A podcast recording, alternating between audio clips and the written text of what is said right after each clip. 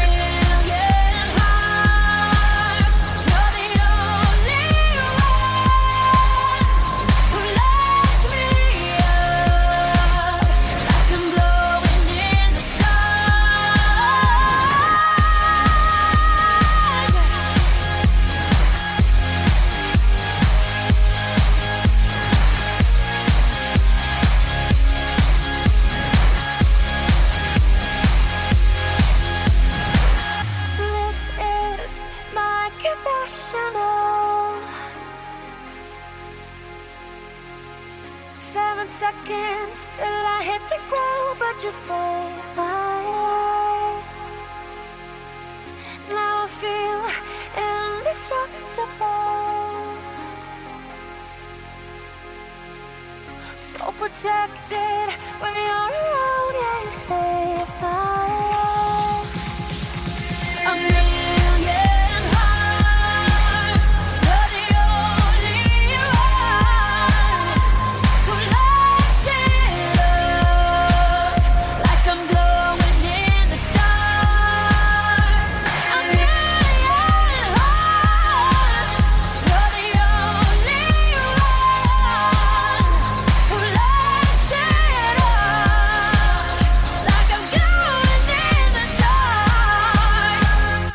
听到的歌曲来自 Nikki Williams 带来的，这是 Going。欢迎大家在歌曲过后呢，继续来锁定收听中国国际广播电台环球旅游广播的环球情报站。我是陈梅。刚才呢，包括在昨天呢，也和大家预告过了哈。今天我们的节目嘉宾呢，是来自我们国际台的一位同事，来自葡萄牙语部的记者，曾经呢也在巴西驻站三年哈。呃，我们亲爱的赵老师，赵恒志老师，你好。哎，陈梅好，听众朋友们大家好。哎，呃，赵老师呢可以说对这个巴西真的是非常非常的了解，而且呢这两天这个巴西的巴西的足球赛世界杯踢的是非常的火热哈。我相信这个赵老师肯定每天都会看这个球赛。呃，球赛是我是天天看，这是实话实说。呃，只有昨天晚上没看。为什么？呃，就为了上咱们今天的节目，所以我因为我因为怎么说呢？现世界杯期间，因为我现在在休假嘛，这个呃晚睡对我来说不是个问题，但早起对我来说确实是个问题。对啊，很痛苦。对，所以说这今天呢要上节目，要保持一个好的状态，所以呢昨天的比赛呢是没有看，呃，但是之前呢确实是天天在看，基本上每场全看了。呃，那那也不是说每场全看，因为有的比赛自己喜欢的，呃，有的比赛是我要 嗯。是我要解说的，有在在在在网站解说的，那就没办法，那 那必须得看。那有的比赛呢，是我不解说，但是我必须要看的，比如说巴西队的比赛，我必须要看的。还有一点，我得更正一点，刚才陈威说我对巴西非常了解，但是我我得仅限于某些方面，比如说。足球啊，一些简单的一个这个这，因为一个国家或者一个民族，它的方方面面的东西太多了，太太太太深奥了，咱们不能不呃不敢说是一个巴西的专家，只能说某些方面还算对足球相对来说比较了解一些。对，反正足球啊，这了解一些，也比了解的可能比较深吧，因为我也也写过关于巴西足球历史的书。对，呃，是叫做《桑巴无影脚》。对对对，这个也是国内第一本关于巴西就是巴西足球历史的一个比较统一的一个一个一个写的，按照编年体写的一个书。另外呢，就是说，因为毕竟在那生活过三四年嘛，嗯，呃，您是哪年在那儿待过？我先是零五年在那儿待了一年，然后后来呢，就是那时候做这个呃汉语老师，教巴西当地人这个汉语。哦，然然后就是咱们汉办组织那种志愿者，是孔子学院吗？对，就类似孔子学院的这种这种志愿者，但是当时还不是孔子学院，就是我直接去大学。呃，在阿雷格里港，就是巴西最南端的一个州的一个首府阿雷格里港，去这个呃进行这个汉语的教学。那后来零九年到一二年这三年呢，就在这个里约热内卢，所以我等于是在嗯。巴西生活过两个地方，而且恰好呢，这两个地方还代表了两个不同的巴西的文化，所以我对巴西的这种就是地域啊或生活方面这种直观的认识呢，也还算可以。对，稍后呢就请赵老师来讲讲这两个地方的不同的 文化哈。嗯，哎，呃，这两天真的是这个球赛踢得太火了，这个巴西队墨西哥居然零比零平，赵老师肯定有话要说。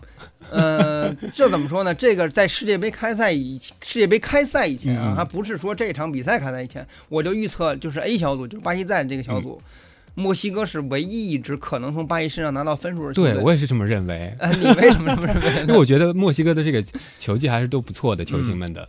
就是说他还是怎么说，在踢法和风格上有一些呃克制巴西。就是说巴西在人就是他擅长这种。脚下这种细腻的配合呀，这种脚底下这种活儿呢，在墨西哥人面前呢，没有太多的这个优势。施展的拳脚好像施展不出来了哈。另外呢，你看巴西队在自己的主场，肯定自己人数特别多，但是你看来了。不能说一小撮墨西哥球迷啊，他也有相当数量墨西哥球迷啊。大概你比如说那个，呃，佛塔莱萨球场应该是比如说六万人吧，那个可能来六千人啊，十分之一。但是呢，墨西哥球迷他的助威声是特别特殊的，这也和就是说墨西哥什么样的一个助威声呢？这个怎么说呢？有很多，但是最有特色的呢，因为它涉及到这个，呃，涉及到西班牙语里的脏话，所以呢，我呢就不 不能跟大家翻译了。但是呢，会非常有特色，尤其是你看。呃，每一次我看墨西哥队的这个这个比赛，都会在电视机里清楚的听到那个，就墨西哥的这种。哎，电视直播会出来这个啊，会会会，因为球迷声音太大了。嗯，就是你大家可以再看墨西哥的比赛，下一场还有一墨西哥。大家注意这个墨西哥这个队的球迷们的这个尤其是尤其是对手，就是墨西哥的对手啊，他的守门员要开大脚的时候，亦或者他的对手获得了任意球。这个踢任意球的这个主罚队员要踢球的时候，大家注意听，全场会出现这种，呃，然后，哇，就会出现那个声音。然后，我我只能说前面那个哎的意思是什么？就相当于我们汉语的“你是什么什么是”，然后最后呢，他要触球那一瞬间，然后全场会爆发一声。OK 一个单词，然后我就不不说了，然后大家去听，然后这种雷鸣般的这这种声音，然后墨西哥球迷的歌声，包括他每次你的这种守门员开球，嗯就巴西队这个守门员如流赛萨尔每次去开球的时候都会有这个声音，然后我我在电视机前听的就是。可以说忍俊不禁的就就想乐，就是他这种营造的很会，墨西哥的球迷很会营造氛围，就是是好像给对手有压力。你看我们的球迷这么厉害，对，这是一。再一个，墨西哥虽然是客场作战，但他嗯球迷营造的氛围呢，让他的队员们不管在哪里踢球都觉得自己是主场。对，然后呢，在球风上又有点克巴西。墨西哥是这个世界上唯一一支，就除了世界杯啊，在其他的赛事里都战胜过巴西的球队。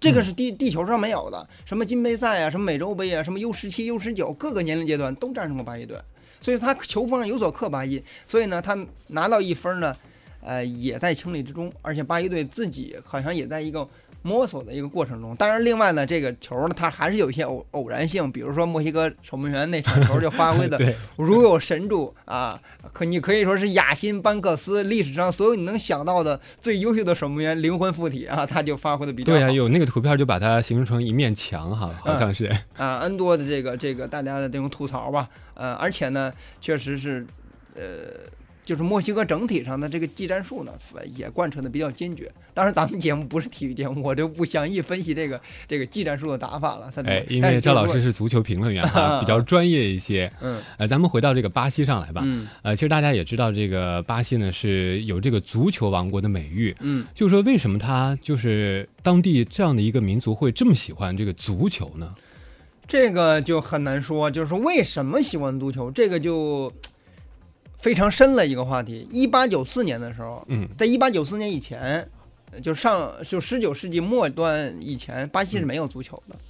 一八九四年的时候，有一个叫查尔斯·米勒的人，你听这名字啊，什么嗯查尔斯·米勒，这就不是一个巴西人，或者说他不是一个葡萄牙或者拉丁说拉丁语的人的后代。你比如说，你比如说什么什么多明格斯，什么科斯塔，啊，这个听起来呃，什么就就这种名字，什么阿尔贝托，你就听这种名字，他就是个拉丁人，对吧？对对对但是你像什么查尔斯·米勒这种名字，一听就是个说英语国家的人的名字，是吧？对那这个人呢，实际上是个苏格兰人的后裔。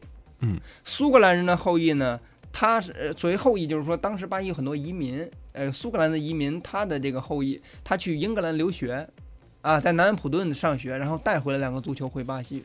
当时在英格兰呢，足因为英格兰作为现代足球的鼻祖嘛，对，足球嗯已经方兴未艾，就在运作起来，包括它的很多联赛比赛就比较正式了，在十九世纪末的时候。然后查尔斯·米勒呢是是也非常喜欢这运动，就把这两个球还有这个足球的一本规则书啊都带回了巴西。查尔斯·米勒被称为这个巴西的足球之父。嗯，但是呢，连他自己也没有想到，就这两个球就像两个燎原的火种啊，在巴西迅速火了起来。这项运动。而且呢，这两个足球彻底改变了这项运动在全世界的格局。就谁都没有想到，未来的足球王国并不是英格兰人，就英格兰他作为鼻祖，也不是后来在欧洲大陆上就是统治欧洲的德国人，或者是在世界杯上表现很好的意大利人，而是巴西人。就是呃，而且呢，这两个球还改变了什么？还改变了巴西人对体育的这种热爱程度。我不知道大家就是说对体育的这个总体上这个了解认识程度，不管你有这个多深或多浅，但是足篮排属于三大球，对不对，嗯，我们国家属于是三大球都比较弱，对，相对来说，三小球比较好，对我们之前只有女排和女足撑过一阵儿门、门门面，嗯，男足就不说了哈，对不说了，但是呢，我们却是一个金牌大户，嗯。就是我们在奥运会上很能拿金牌。我们曾经，现在基本上就是说是美国第一，我们第二。嗯我们自己家门口作战，零八年我们还超越美国，我们拿过第一。所以我们就我们的定位是我们是足我们是体育大国，但嗯不是一个体育强国。而巴西恰恰相反，巴西在奥运会上他不能拿拿金牌，巴西一般拿个五六枚啊，三四枚就不错了。但是巴西三大球都很强，他的足篮排都很强，而且是三大球男女都很强，他的男足、女足、男篮、女篮、男排、女排都很强。就感觉称霸了哈，呃，有些运动当然不能称霸，因为嗯男篮肯定是美国称霸，对就是在全世界嗯它都属于领先的行列。在这种地位情况下，就是全世界，我经常说只此一家，别无分号。嗯就是说只有巴西这一个国家，它的三大球男女都很强。而这个呢，正好是我们应该向巴西学习的。但是，巴西也巴西人也常说是向我们学习如何拿那么多金牌啊。我说那你们得练练什么跳水啊、乒乓球，这你得练。这家伙跳水，呃，这这个很多单项是吧？乒乓球也很多单项，你们得练练这个。他们也在也在也在思考这个问题。但是总的来说，这和查尔斯米勒把足球引到巴西，改变巴西人对体育的这种热情，以及对球类运动的这种理解。是有关系，我觉得是不是冥冥之中的一种，就像很多的一些东西，这个足球被引入巴西，虽然是英格兰那面呃方兴未艾兴起的，嗯，但是引到巴西之后，可能和当地的这个他们民族的呃骨子里当中的某些东西会正好非常的契合。我我不知道你你说这个观点是你经过查呃查证，是我自己的观点，还是说你 你感觉的？我感觉的一个观点。那我只能说你的感觉还是非常准的，嗯，还是非常非常准的，就是足球到了。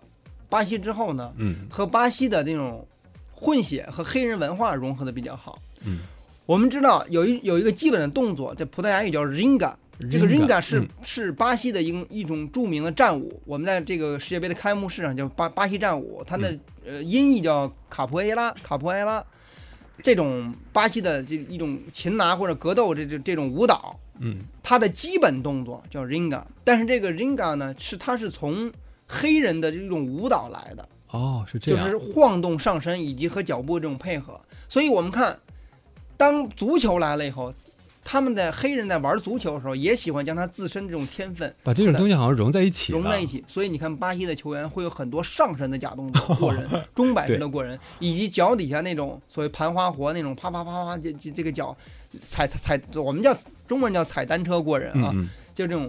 但这些动作的基本的来源。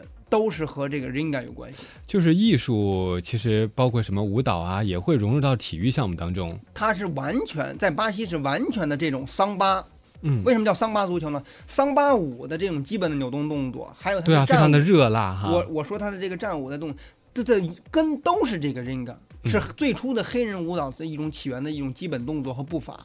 所以说这个。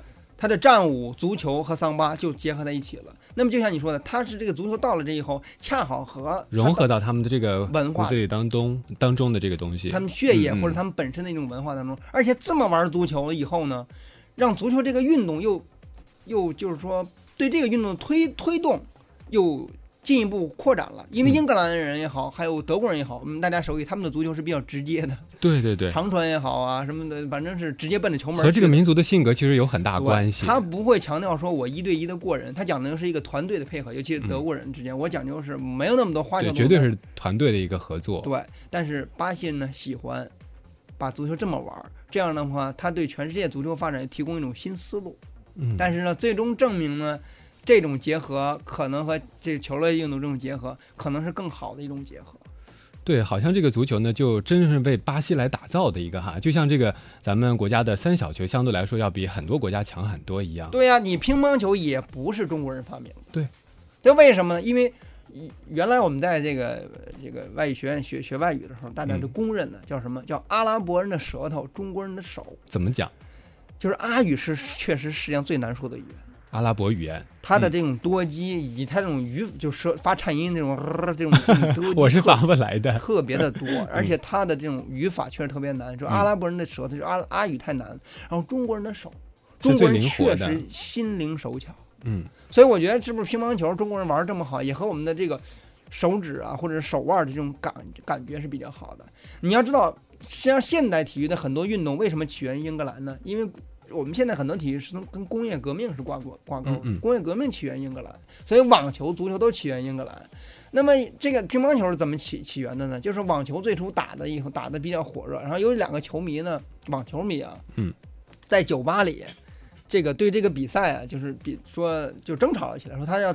说那选手怎么能打可能会打得更好，这场比赛他本来就不应该输，怎么怎么样？这两个人说他那么打也没戏。另外一个说他即使那么打，另外一个怎么打？这两个人说那咱不服，咱们来一来。他们俩怎么来呢？就在这个酒吧里摆上几本书，在桌子上摆上几本书，嗯，然后呢拿这个酒吧里这个平底锅，就是平底锅摊摊坯子平底锅，然后呢拿一个这个红酒瓶的这个木塞软木塞当做网球，然后就说这个战术在比划这个战术。然后呢，这个就是最初被认为最初乒乓球，为什么在它英文里叫 table tennis？对，桌上网球。它是它是从网球演变而来，就是几个球迷在这里讨论这个网球战术的时候演变而来的。后来发现，咱甭去大场上打了，咱就在这儿吧，在这儿玩也成。哎，好了，这个球就发明了。但是你看，最后是中国将它发扬光大，一统一统天下。所以这个就很难说。所以足球呢，和巴西这种发扬光大、一统天下，就像你说的，它和这个民族的性格和文化的融入结合比较好，对，可能更适合这个运动朝一种呃更高境界去发展的这种 这种，这真的就像乒乓球更适合中国人他的这种境界一样，我觉得就是这样。哎，可以说呢，这个巴西的足球真的是让很多人呢觉得不可思议哈，踢得这么好。稍后呢，也请赵老师呢继续来说说巴西的呃，包括刚才提到的两个城市的这个文化和一些风土人情。我们先来听一首歌曲，送上的就是来自巴西的一首歌曲哈，啊，来自 Marcus Style 的这首啊 Pantano，我不知道这个发音不知道是不是正确哈。嗯，稍后呢也请这个赵老师来纠正一下。我们先来听这首歌，待会儿见。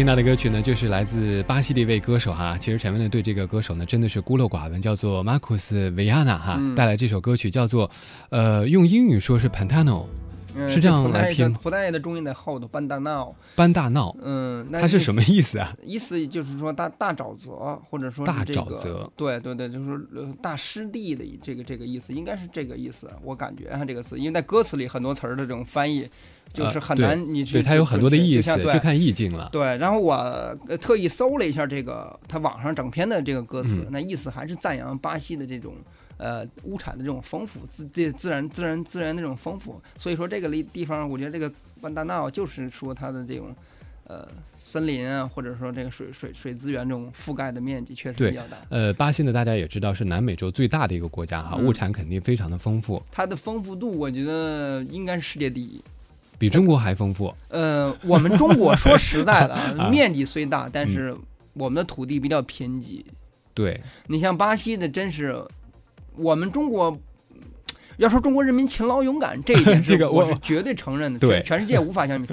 要说我们中国地大物博，这是我觉得很多情况下是自己往自己脸上贴金了，因为我们之前我们不了解巴西的时候，就觉得我们够地大物博了，但是你跟嗯巴西比起来，我觉得上帝太偏爱他们了。这个国家百分之六十的土地都被森林所覆盖，然后亚马逊给了他们地球之肺啊，对啊，亚马逊是大家最为熟悉的一个地方。全世界百分之好像百分之二十的淡水资源都在这个国家，嗯然后还有丰富的这种矿产、石油、各种稀有的这种呃稀有金属，全部汇聚在巴西了，基本上。对。所以说这个，而且呢，最最恐怖的是什么？它第一，它这是世界第五大国，它的嗯面积比我们小一点有限，我们九百六，它八百五十万平方公里。然后呢，这是一，再一个呢，它人口少啊，它一亿七比中国少很多。它才相当于我们的七分之一的人口。哎嗯，所以说我们等于是同样一锅饭，可能我们这锅饭还没它的丰盛，还没它的多。我们是七个人吃，他是一个人吃。对啊，那多丰盛啊！对，所以对，所所以也造就他的民族性格里头会比较慵懒一些。但是总感觉就是我们看这个里约热内卢这样的动画片，感觉那边的人特别的热情。为什么您又用这个慵懒这个词儿呢？呃慵懒和热情就是不并不矛盾，他热情是在于什么呢？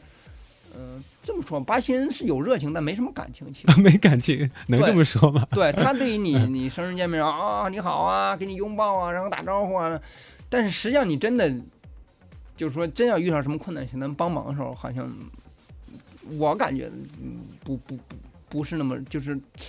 他他做不到很多很多事情，他不不能真正真正的帮到你，可能是面子上还好，不是他怎么说呢？他的热情就体现在喝喝酒、聊聊天儿，比较看看看呃这个表面的层次上。对，就他这种这也和他们的文化还是有有有一些关系。他们涉及到真正的大是大非的主题的时候，他这个民族的这种不严肃的这种这种性性格，就是太随意了，反而是吧？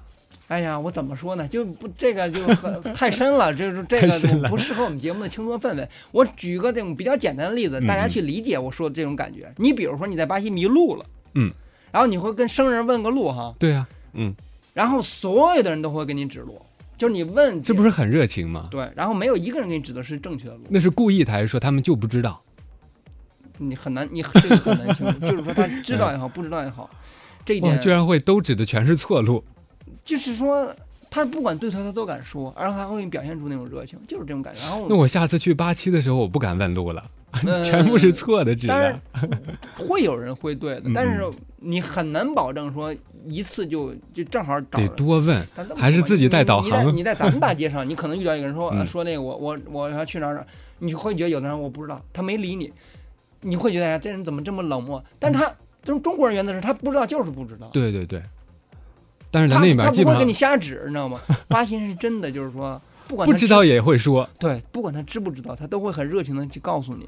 然后呢，他其实你真的觉得有时候你觉得他不告诉你还好，你不会走得更绕。他告诉你以后，真的有时候南辕北辙。我们节目被巴西人听到，是不是会不太好呢？呃，没有，巴西这一点无所谓。这个我我我只是说，真的这个这个民族就是有热情，但他没有感情。嗯，我这是我的这在那里生活的这种这种评价，就是说，嗯、你不能指就不能指望他。你比如说也你像世界杯的这种举办，大家之前负面新闻也也很对，也有也听到了很多嗯他的筹备很不靠谱什么的，就是这样。这个民族只有我觉得做一件事情的时候是靠谱的，就是去看球赛。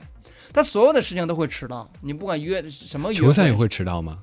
球赛永远不会迟到，而且永远会早到 嗯。这球比如下午是四点钟的，嗯嗯或，者说是六点钟的，那么他一般中午十二点就到了。哇，十二点就到了，哦，我说的不一定是世界杯的比赛嗯啊，是这个平时他们国内联赛，他自己的球队要打比赛的时候，自己支持的自己的主队，比如说你是弗拉门戈的球迷，你是帕梅拉斯的球迷，这种球迷他可能真的从十二点或两点就到那儿，赛前两小时就开始两唱歌，一直唱，唱歌？一直唱，唱到比赛结束。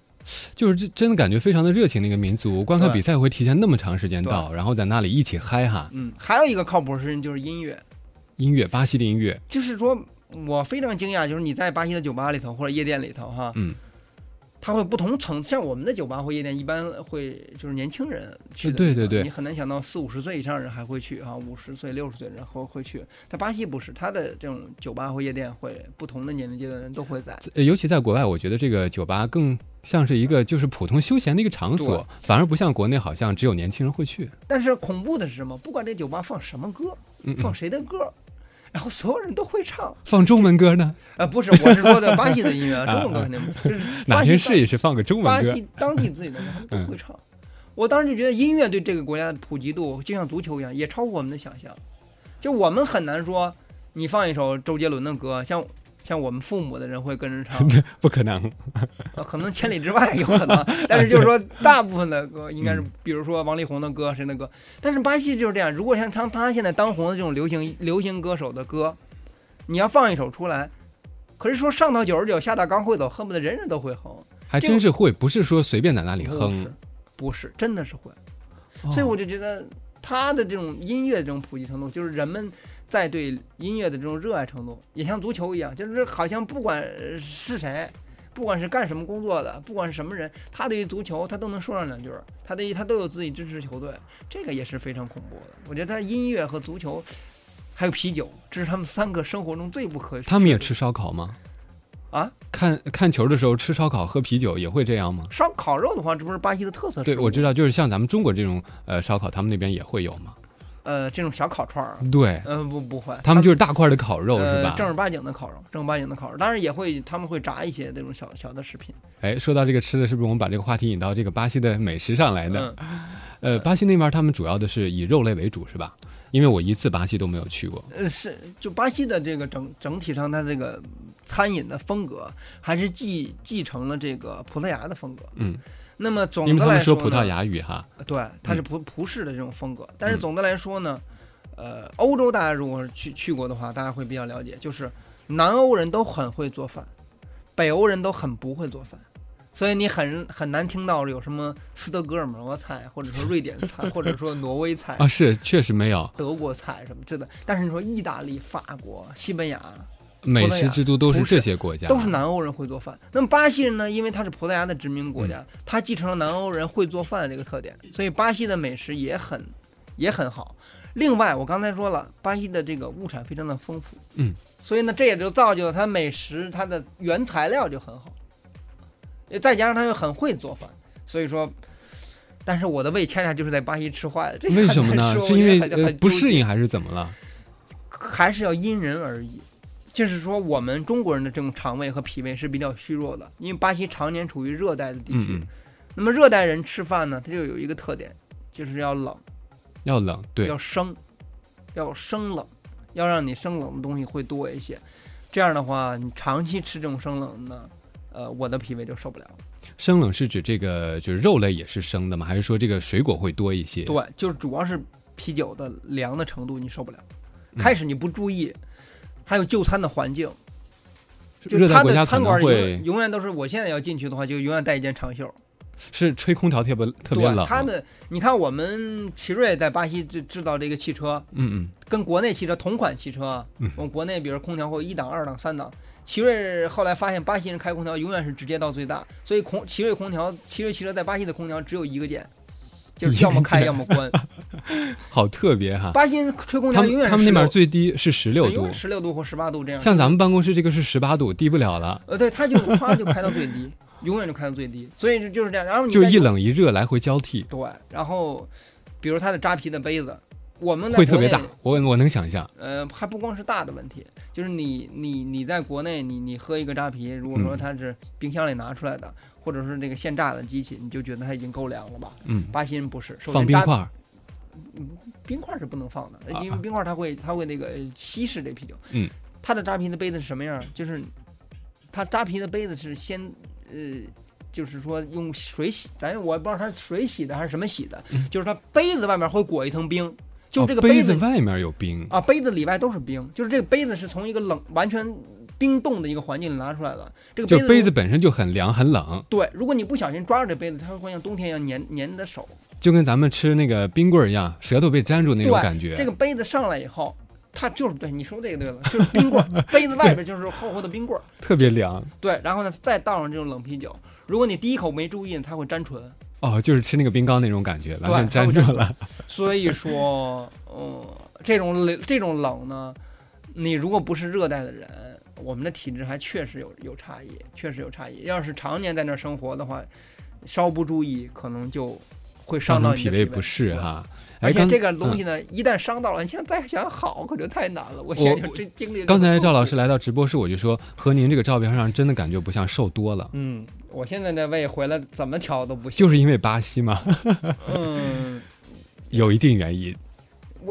就是在那里吃，呃 就是在那里吃坏的吃坏了，因为也可能一些工作或其他原因，你长期出出，因为嗯你驻站的话，你就要出差什么的，你饮食也不规律在家。对对对，出去采访很累的。但主要的原因就是这种寒冷的食物。那嗯你说了，说你自己在站里，你自己不会做热的吗？OK，那我出差怎么办？我出差只能早餐就是吃冰棍的早餐，然后你你去采访任何呃大型的会议也好什么，它都是组委会提供的菜。那对对那，OK，那全是巴西的这种特色，你不吃没有。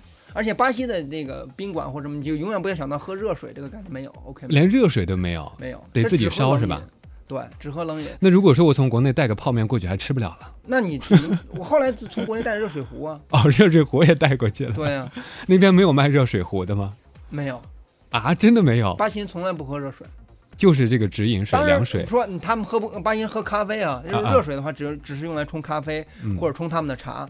像我们喝白开水，没这个概念哈我在欧洲啊，或者说好像只有中国人喝开水。啊，这个的确是要烧一下才能喝哈。对对对，但是他们也都是喝一些就是矿泉水什么的。但是不管怎么说，你就早餐，早嗯餐我们习习惯了吃比较热的馄饨啊、豆腐脑、油条这种什么的。对对对你看巴西人的早餐，就一色儿的酸奶啊，什么水水果，而且水果全是冰冻的。哎，我们前两天和大家分享过，这个巴西人吃早餐还是比较丰盛的，像什么米饭上面会盖一些呃芝士啊，还有肉啊之类也会有。但这个消息我不知道是不是特别准哈、听你这么在当地生活过的一听，好像这个绝对都是午餐和晚餐了。这早餐没有米饭，绝对没有。我可以让大家向大家保证，他他的早餐是面包，面包黄油面包和什么的。然后他，我去吃早餐到后来就只能喝喝一点牛奶，因为牛奶好歹还是热的。哦，牛奶还是热的，还好，对好不是给你一杯酸奶又是凉的。对，嗯，像巴西人吃就没关系，他们一早上一坐那儿就是冷冻的这种各种水果，然后喝一点酸奶，吃两口面包和黄油什么的。然后我们的胃要这么吃，真的适应不了那个，尤其中国人对这个奶制品好像真的适应力比较差一些对。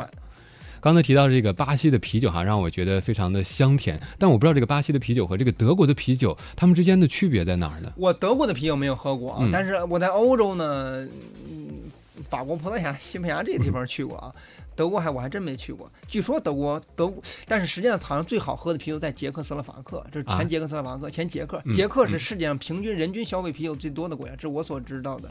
那捷克的啤酒是最好的，据据说是啊嗯，但是捷克和德国是不是？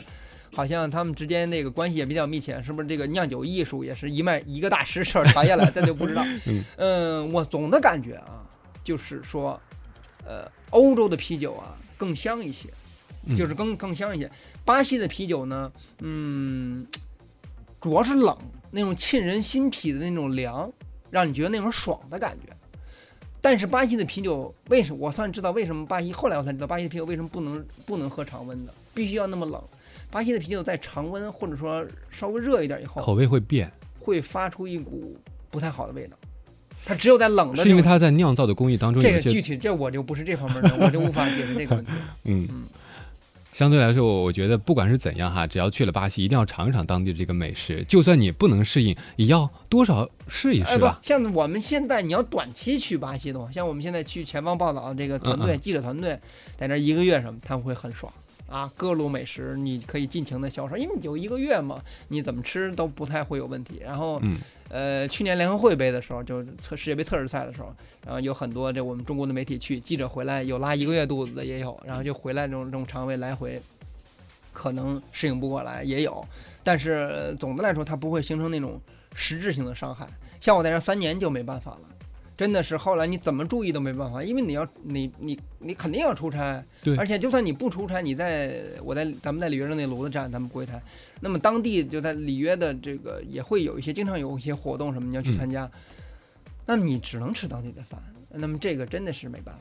真的是没办法，那么那你就只能是强后到后来，我真的是强忍着在吃了，可以多吃些水果，水果相对来说还好一些吧。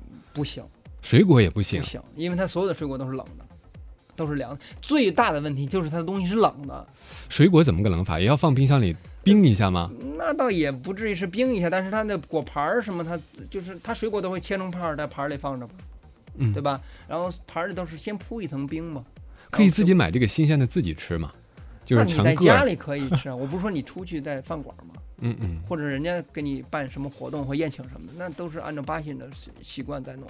就是说，还有就是你要知道，热带的这种东西，比如热带的水果，它也是以嗯，比如香蕉啊、西瓜这种去暑为主的水果，它也是寒都是泻的这种感觉，好像是哈我们。现在在讨论中医的话题，是，呃，欢迎大家呢，在一会儿呢继续和赵老师交流。我看到聊天室当中有很多问题想要咨询赵老师哈，嗯呃，稍后呢，请大家继续在聊天室当中互动。您可以登录我们的官方网站 radio dot ci dot cn，在聊天室当中，就我们今天这个巴西的足球啊，或者说巴西的各风土人情，呃，和赵老师来进行沟通和交流。接下来我们继续来送上一首歌曲，稍后呢，请大家继续来锁定收听，待会儿见。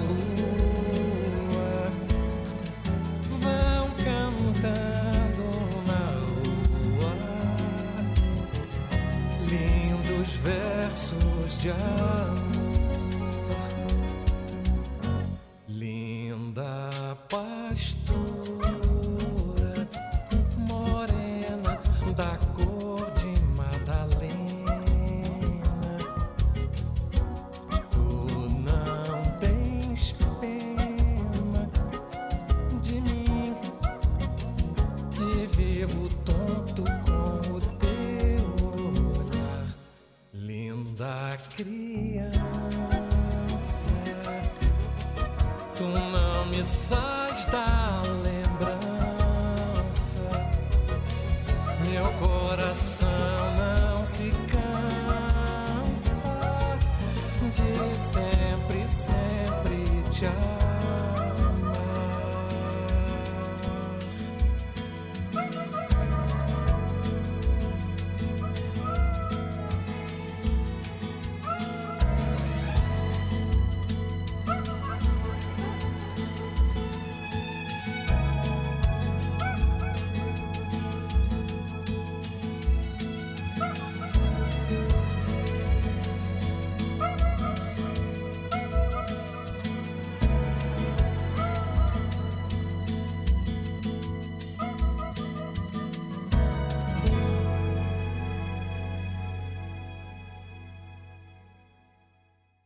欢迎在歌曲过后呢，继续来锁定收听中国国际广播电台环球旅游广播的环球情报站。今天我们请到的嘉宾呢，真的是太嗨了哈。嗯，呃，和陈维在聊天室呢聊的是非常的火热，关于这个巴西的各种文化，包括刚才我们提到的这个啤酒啊，各种美食，真的勾起了这个很多朋友的这个就觉得流口水。嗯但是也有很多朋友呢留下了很多的这个问题，想要向我们的赵老师来请教哈。嗯首先是来自这个聊天室当中，CXM 他说：“请问呃，这个赵老师在外国教对外汉语机会多吗？需要联系什么样的部门和教学技巧又是什么？像我们这个听众问的问题还 好专业呀！高端大气上档次的啊，我高尚大您您这么说，就是您要，我不知道这个是个身在国外的听众，还是就感觉他问的问题应该是在国。内，在国内。如果您要是身在国外，那么嗯这个问题呢，我只能说您去看当地在那儿我们已经建成的孔子学院，或者说当地的大学有愿有没有愿意开展这个汉语教学嗯这这门课。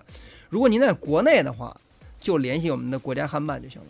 对，国家汉办哈，对，大家可以在网上搜一下，有官国家汉办方网站。对，国家汉办，然后国家汉办每年都会派大量的志愿者去国外教教学。然后您嗯看您会什么外语？首先你要去国外教汉语，你首先至少得得会一门外语。得会最好你会你想去那个国家的语言，对，对象国的语言。然后巴西是葡萄牙语，您得会。对你这样的话，你自己首先才能，因为在国外工作，第一不是工作，第一是生活，你要活下去，这是很重要的，或者你要活的有质量，这是很重要的。语言得通。对，所以说你要会当地的语言，这很重要。所以你跟国家汉办联系，这些问题都应该可以迎刃而解。我觉得那他提到的这个什么教学技巧呢？教学技巧呢，不同的呃这个语言，我只能说啊，因为我是学葡萄牙语的，我我别的语言我我不无法多多那个太多参考，而且我不知道嗯这位听众应该他也不会葡萄牙语，所以我说太那他说到了，比如说这个日本教汉语，可能是会日语，有可能。但那，您这种说日语因为我又不懂哈，嗯我觉得最好的办法还是和这个母语相结合的，有一些东西。比方，反正我在教学里头，我就用很多这样的方法，嗯，呃，有比用用类比的去教，效果是比较好的。呃，关于汉语本身的一些技巧，就其实我们别看我们说汉语啊，对，我们对汉语的这种定位啊，也不是很也不是很明确，嗯，也不是很明确。就是我们汉语，比如说很多时候我们的主谓宾，它和那个呃外语的这个主谓宾是不不是不对的，对对，不一。样的哈。对这个时候呢，你国家汉办会有一种培训，你出去之前会有培训，那个培训的课你好好上上就行了。嗯，呃，这位朋友可以来关注一下刚才提到的这个国家汉办，也可以到网站具体查询一下。呃，陈五儿问这个赵老师说，这个巴西的安全问题如何呢？哈，还包括他提到了那边对这个枪支啥的管控怎么样？如果去旅游要注意哪些问题，保障自己的人身安全？之前巴西对枪支是不管控的，然后呢，也因为这国家安全问题隐患太重了，然后零八年，呃，零五年我在那儿的时候就已经开始这种大讨论，要不要立法说管控枪支，好像零八年通过了立法，对嗯对枪支是现在有管控，但是呢。呃，依然呢，就是说治安非常乱，然后人民觉得呢，老百姓觉得呢，嗯你管控了我们的枪支，我不能买卖枪支，但是这些毒贩呐、匪徒啊，他们还是有渠道能够弄到枪支，我们更不安全了。但实际上呢，就是真正毒贩在抢劫的时候，他们你老百姓有枪支也白搭，两三个人把你一围，你的枪支最多是被他们拿去，你买枪支就是这么个效果，没有别的效果。所以说，嗯、安全呢，如果您要是去呢，呃，第一就是白天结伴同行，别单独。哎，别单独。嗯，第二，晚上尽量不出去，就就也 OK 别了这这去什么夜店对就是之类的您要做。第三，就是您身上不要让人看出您是个有钱人，装的土点儿，对，您是土鳖，装的土点儿。对，别像在国内一样说您那个金条金链子金牙都行，那金牙金金牙恨不得都敢给你敲下来，金牙得提前敲下来。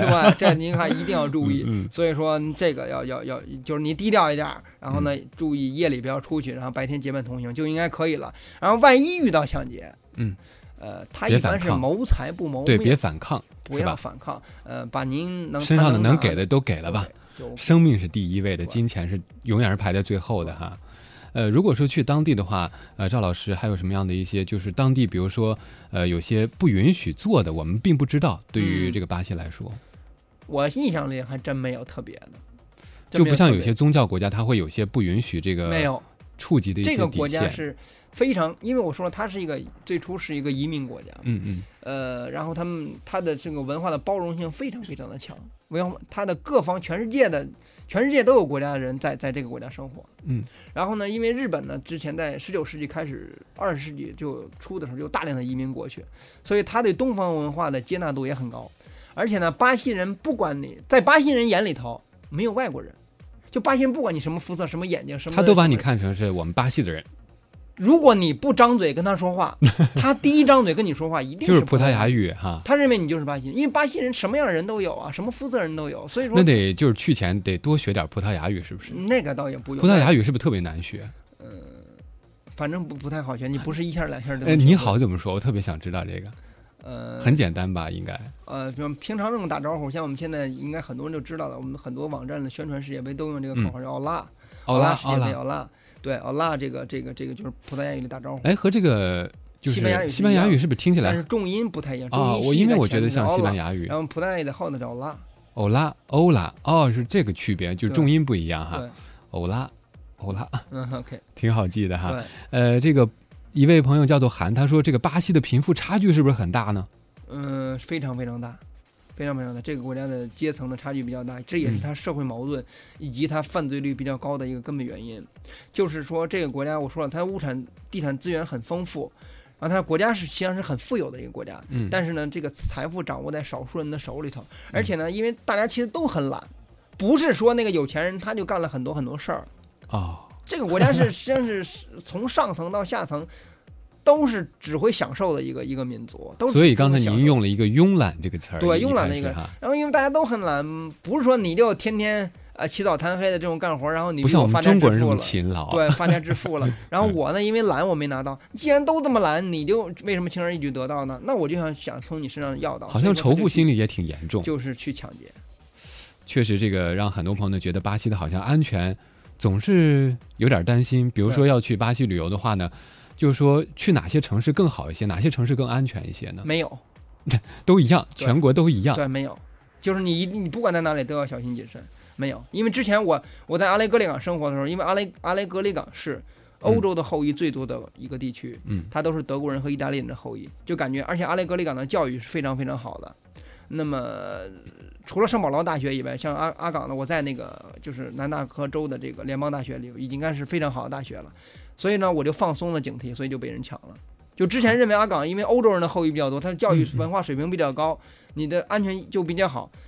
然后我被抢了以后才才明白，嗯，不哪里都一样，全是被这个持枪分子抢的吗？就没有民，还有人说这个东北部民风比较淳朴，然后或者犯罪率比较嗯 no，我可以告诉你，不管去哪里都是一样的，你只要不小心就会被抢，所以说，不管您去巴西哪个城市，做好这个对你自己先谨慎。一定要谨慎为妙哈。嗯呃，如果说去这个巴西的话，一般住酒店有什么样的一些，比如说什你要是么星级的想更合适？你要是想喝热水，你得自己带水壶，带水壶，也没有也没有因，为出个国还带个水壶很麻烦的。嗯，那就没办法了。你要是你要是能适应当地那儿的生活，那你就 OK。哎，如果说去的话身体，有没有带一些这个药品？那边对这个药品的，就是进关的话，有没有一些那没有。你日？常的话带一些你需要的药，不，你别大量的一箱子药，人啊家一过那扫描仪看，您带这么多药干嘛？就你自己少量常备药没有问题，嗯，没有问题。那现金这方面呢，比如说有什么限制？如果呃去旅游的话，它原则上允好像是不允许你带，我记不清是五千美金还是一千美金了啊。我这个具体数据就是你大量的现金带进是肯定不可以的，呃，还是带卡吧。而且我们现在刷卡的话，全世界都很方便。对那边是不是也会有这个银联啊之类的？就是至少有 Visa 肯定是有的，Master 对对这类的这个是没有问。题。银联我不敢保证，银联我真的不敢保 证。咱们得给银联做广告的哈。嗯，好的，那时间关系呢，也非常感谢赵老师在我们的节目当中来和大家说到了这个巴西的很多的一些趣事儿，但是好像今天这个意犹未尽，嗯，能不能邀请您再聊吧？嗯，邀请您过两天再来？好，有机会再说。好，行，感谢大家对我们今天节目的支持哈，也祝福大家这个周末快乐。下周一的早间九点到十一点，继续锁定收听中国国际广播电台环球旅游广播的环球情报站，我是陈薇，感谢赵老师，我们下周一再见喽。再见。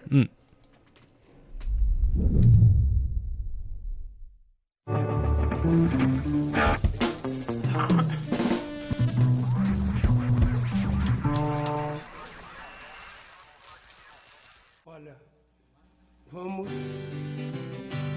Paulinho vai fazer um solozinho.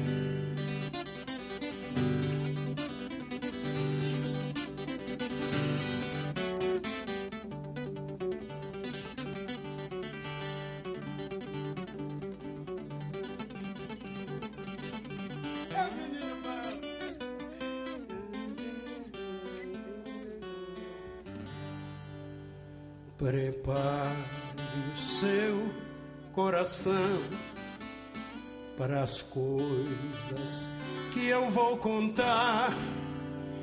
Eu venho lá do sertão, eu venho lá do sertão, eu venho lá do sertão.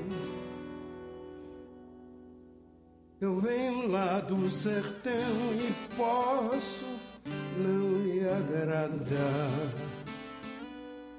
Aprendi a dizer não, ver a morte sem chorar. E a morte, o destino, tudo, a morte, o destino, tudo, estava fora de lugar. Eu vivo para consertar. Na boiada